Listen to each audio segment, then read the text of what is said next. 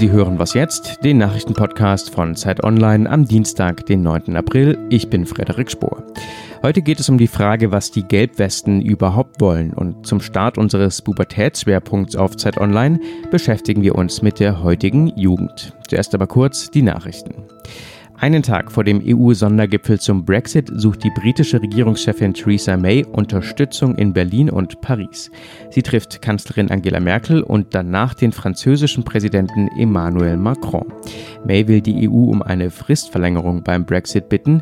Viel Spielraum hat sie aber nicht. In der Nacht hat sich das britische Parlament mehr Mitspracherecht bei dem Prozess gesichert, zum Beispiel was die Dauer der Fristverlängerung betrifft. Derzeit endet die Frist am 12. April, also am Freitag. Israel wählt heute ein neues Parlament. Es dürfte knapp werden für den rechtsgerichteten Regierungschef Benjamin Netanyahu und seine Likud-Partei. Die Liste Blau-Weiß von Benny Gantz, der sich politisch in der Mitte positioniert, lag in Umfragen zuletzt knapp vorne. Gantz prangerte im Wahlkampf die Bestechungsskandale des Amtsinhabers an. Sollte Netanyahu dennoch wiedergewählt werden, wäre es die fünfte Amtszeit für den Ministerpräsidenten. Redaktionsschluss für diesen Podcast ist 5 Uhr.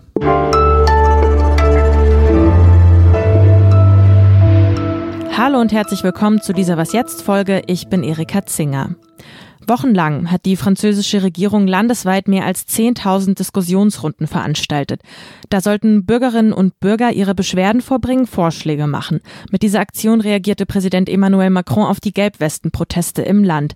Jetzt hat der französische Premierminister Edouard Philippe eine Auswertung der großen nationalen Debatte vorgelegt. Was drinsteht, das weiß die freie Autorin Annika Jörres, die regelmäßig über die Gelbwesten für Zeit Online berichtet und jetzt bei mir am Telefon ist. Annika, wissen wir denn jetzt wirklich mehr über die Gelbwesten als vorher? Ja, das ist die sehr, sehr große Frage, weil ähm, ich glaube, an der Debatte haben sich vor allem Franzosen beteiligt, die nicht unbedingt zu den Gelbwesten gehören. Das ist so ein bisschen der, der, der Minuspunkt an dieser ganzen Debatte, die ja ansonsten ein großer Erfolg war. Es gab viele Teilnehmer, 1,5 Millionen Menschen haben sich beteiligt, aber die Gelbwesten selbst haben ja von Anfang an gesagt, sie würden die Debatte boykottieren und viele ihrer Forderungen kommen jetzt auch am Ende in der Auswertung Auswertung tatsächlich nicht mehr vor. Insofern glaube ich, das ist ein interessantes Stimmungsbild über die französische Bevölkerung, aber nicht unbedingt über die, die Gelbwesten, um die es ja eigentlich ging. Aber mit der Aktion sollte ja quasi einem Unmut in der Bevölkerung begegnet werden. Meinst du denn, dass diese Geste von Präsident Macron bei der Bevölkerung gut angekommen ist? Erst einmal ja, also es gab ja wirklich großen Zulauf zu den Debatten und auch äh, Millionen von Beiträgen in den Internetforen, wo es darum ging, die, die Wünsche zu die Wünsche zu formulieren. Also grundsätzlich wurde das gut angenommen und Macron hat ja auch zu Recht gesagt, es ist eine der größten Debatten, die Europa je gesehen hat. Allerdings ja, die, die Gelbwesten, die wollten diese Debatte nicht, weil sie gesagt haben, wir haben unsere Forderung schon längst äh, aufgestellt. Also beispielsweise die Vermögenssteuer, die bei jeder Demonstration ja wieder hochgehalten wurde als Forderung. Und wir wollen jetzt nicht nochmal ähm, auf diese Debatte verschoben werden. So, deswegen glaube ich, er hat ähm, seine eigenen Anhänger nochmal gut mobilisieren können, Macron. Aber ich zweifle stark daran, dass er tatsächlich die, die Gelbwesten befrieden konnte damit.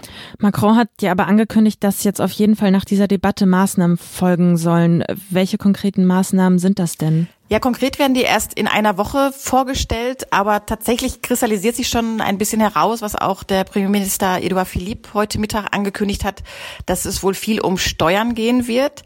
Also Steuergerechtigkeit ist ja ein immer wiederkehrendes Thema in der Debatte. Und darauf wird es vielleicht hinauslaufen. Ob es allerdings tatsächlich die berühmte Vermögenssteuer ist, dass die von den Gelbwesten gefordert wird, mhm. ist mehr als fraglich. Das hat Macron eigentlich schon mehrfach abgelehnt. Also wir dürfen gespannt sein, was er da in einer Woche aus dem Hut zaubert.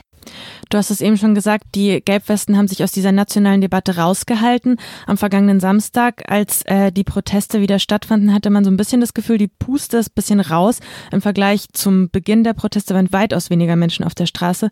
Kann man sagen, dass sich der Protest jetzt so ein bisschen äh, verlagert, also weg von der Straße, jetzt eher so zielgerichtet auf die Europawahl hin? Also die Proteste werden kleiner, das stimmt. Es sind ähm, noch rund 20.000. Zu Beginn waren es mal 200.000 oder mal 300.000.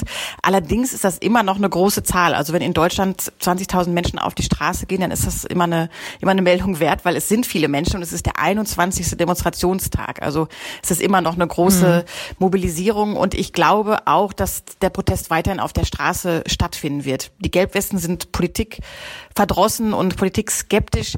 Die sehen jetzt in der Europawahl nicht ihre große Erlösung, glaube ich, sondern die werden weiterhin auf der Straße sein. Das sagt Annika Jores, die bei mir am Telefon war. Ich danke dir fürs Gespräch. Ja, gerne.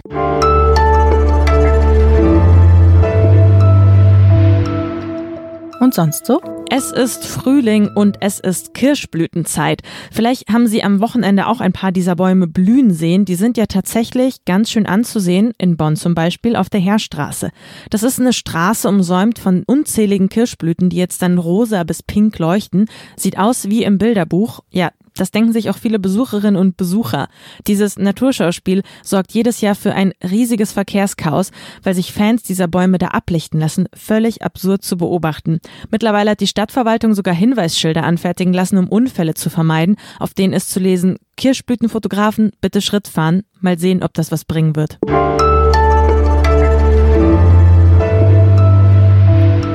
Junge Menschen Pubertierende beschrieben aus den Augen eines Erwachsenen. Ich mache das mal kurz für Sie.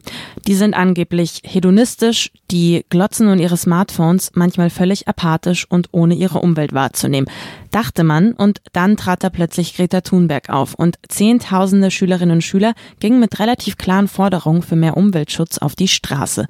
Und die Erwachsenen so, huch, was passiert denn jetzt hier? Hat man irgendwie nicht erwartet. Wie denken junge Menschen heute? Fragen wir uns bei Zeit Online in einem Schwerpunkt, der nun gestartet ist. Mein Kollege Johannes Schneider hat den Auftakttext dazu geschrieben. Johannes, wie konnte man junge Menschen so unterschätzen? Mm, vielleicht ja, weil junge Menschen jetzt schon die letzten Jahre nicht unbedingt öffentlich Aufhebens um das gemacht haben, was sie so bewegt hat. Das wurde, glaube ich, sehr missverstanden als genau äh, wie du es einleitend äh, gesagt hast, ähm, dass die passiv sind, dass die desinteressiert sind. Man könnte vielleicht eher sagen, die waren einfach ein bisschen abgetaucht. Ne? Das hat vielleicht auch damit zu tun, dass man immer erwartet hat, dass man die hätte groß wahrnehmen müssen in sozialen Medien, beziehungsweise dass man gedacht hat, so wie man die in sozialen Medien wahrnimmt, so sind die auch alle. Die sind alle irgendwelche verrückten Gamerinnen oder Influencer oder was auch immer. Und vielleicht ist das, was wir jetzt erleben, nur ein Erkenntnisprozess, dass wir auf einmal auch alle merken, ach, im Verborgenen hat sich da auch eine andere Jugend inzwischen zusammengefunden und die wird jetzt gerade öffentlich. Und auf der einen Seite heißt es dann aber immer, hey, guckt doch nicht immer in eure Smartphones, geht doch mal auf die Straße. Und dann gibt's sowas wie diesen Protest, Fridays for Future. Und dann gibt's auch viele Erwachsene, die sagen, irgendwie äh, trauen wir dem Ganzen auch nicht so und so ganz radikal ist das ja nicht. Also irgendwie kann man es Erwachsenen auch nicht immer so richtig recht machen, oder?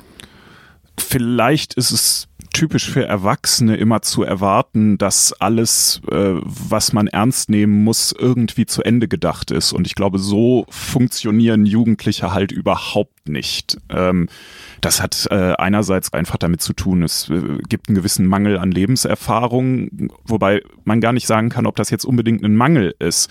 Der Kollege Jakob Simmang, der einen zweiten Text mehr zu den naturwissenschaftlichen Hintergründen äh, zur, zur Pubertät äh, recherchiert hat, hat das für mich mal so auf die Formel gebracht, so äh, Jugendliche sind halt erlebnisgetriebener. Das, das heranwachsende Gehirn ist darauf ausgelegt, wirklich sehr unmittelbar wahrzunehmen und das sofort umzusetzen. Und das ist, glaube ich, das, wo dann viele Erwachsene sagen, ah, das ist aber unausgegoren und äh, das ist nicht zu Ende gedacht und die sind ja inkonsequent, die sind aber gar nicht inkonsequent, die sind halt einfach jung.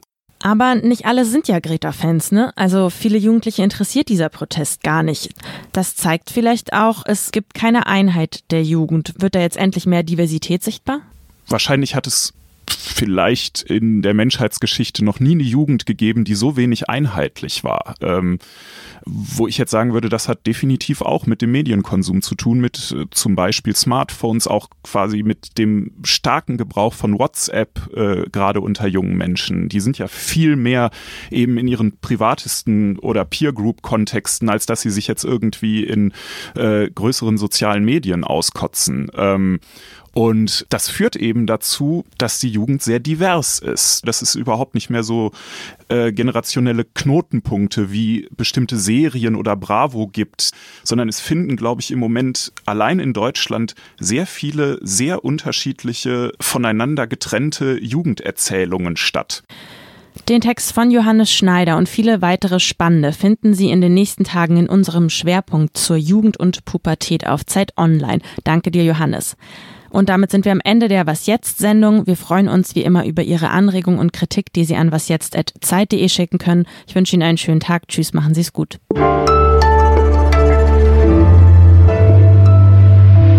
Wenn du dir das aussuchen könntest, würdest du lieber heute in der Pubertät sein oder war damals ganz okay? Damals, das klingt jetzt schon wieder so weit weg. Ne? ähm, ich vermag es gar nicht so richtig zu sagen, weil ich glaube ich auch viel zu wenig weiß darüber, wie das heute so ist. Also das Einzige, was, was wir jetzt halt bestimmen können, ist, es ist in gewisser Weise eine Blackbox und es ist immer anders, als man denkt.